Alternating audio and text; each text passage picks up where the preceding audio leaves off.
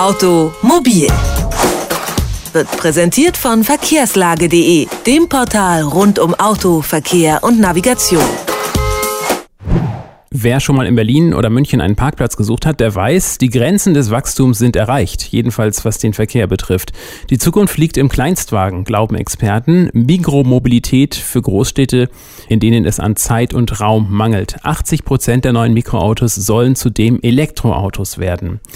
Die Industrie bereitet sich auf die Zukunft vor und stellt eine Bandbreite an Konzepten zusammen. Doch so richtig kommt die Elektromobilität noch nicht in der Bevölkerung an. Sowohl Nachfrage als auch Infrastruktur wachsen eher schleppend. Was braucht der moderne Mensch und wie sieht die Mobilität der Zukunft aus? Das besprechen wir mit Martin Koppers vom K-Institut der Universität Duisburg. Er beschäftigt sich mit der Technik von künftigen Fahrzeugen und ist jetzt bei Detektor FM im Interview. Einen schönen guten Tag. Ja, guten Tag. Die Zukunft liegt in der Mikromobilität, in Kleinstwagen. Das ist das, was die Unternehmensberatung Frost und Sullivan jüngst verkündet hat. Bis 2020 soll es mehr als 100 Modelle für Mikromobilität geben. Sehen Sie das genauso?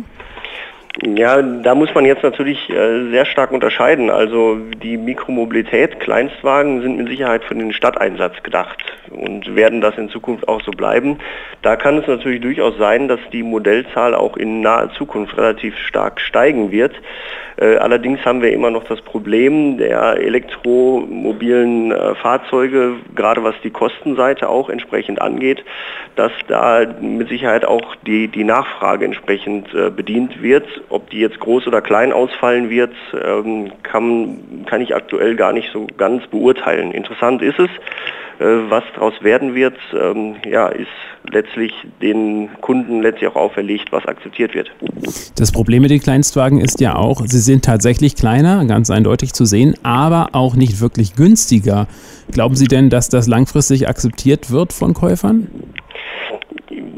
Also die, die grundsätzliche Überlegung dabei ist natürlich immer, wie werden entsprechende Fahrzeugmodelle in Zukunft aufgebaut. Renault geht jetzt einen interessanten Weg und bietet ein Fahrzeug an, wo dann die Batterie zugeleast werden kann. Ähm, das Ganze hat natürlich den Charme, dass ich diese relativ oder vergleichsweise teure Batterie zu Anfang nicht kaufen muss und damit der Fahrzeugpreis ähnlich, ähnliches Niveau erreicht wie von verbrennungsmotorischen Fahrzeugen.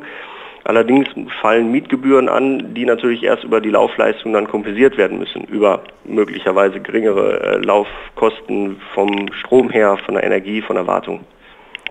Ähm, Mikromobilität bedeutet ja nicht nur rein motorisierter Verkehr, sondern auch Elektromobilität, Carsharing und ähm, E-Autos. Wie werden sich denn ähm, Mobilitätsbedürfnisse in europäischen Städten entwickeln?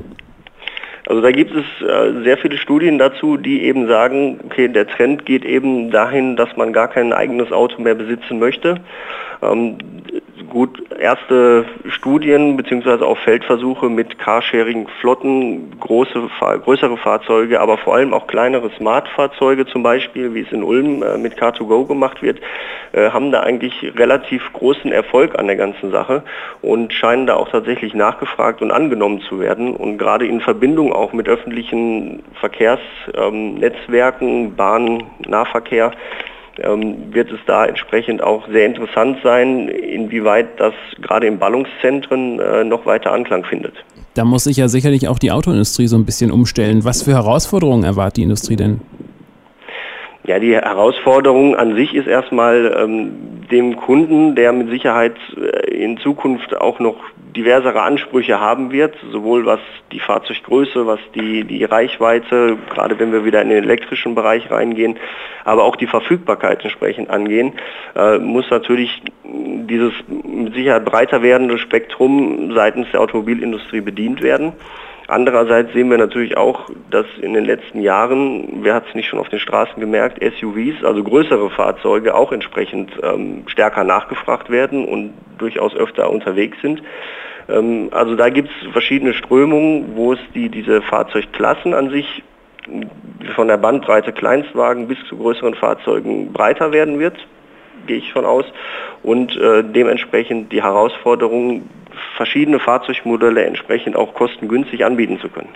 Das sagt Martin Koppers vom CAR-Institut der Universität Duisburg zur Mikromobilität und dem Verkehr von morgen. Vielen Dank für das Gespräch. Sehr gerne. Automobil, jede Woche, präsentiert von verkehrslage.de.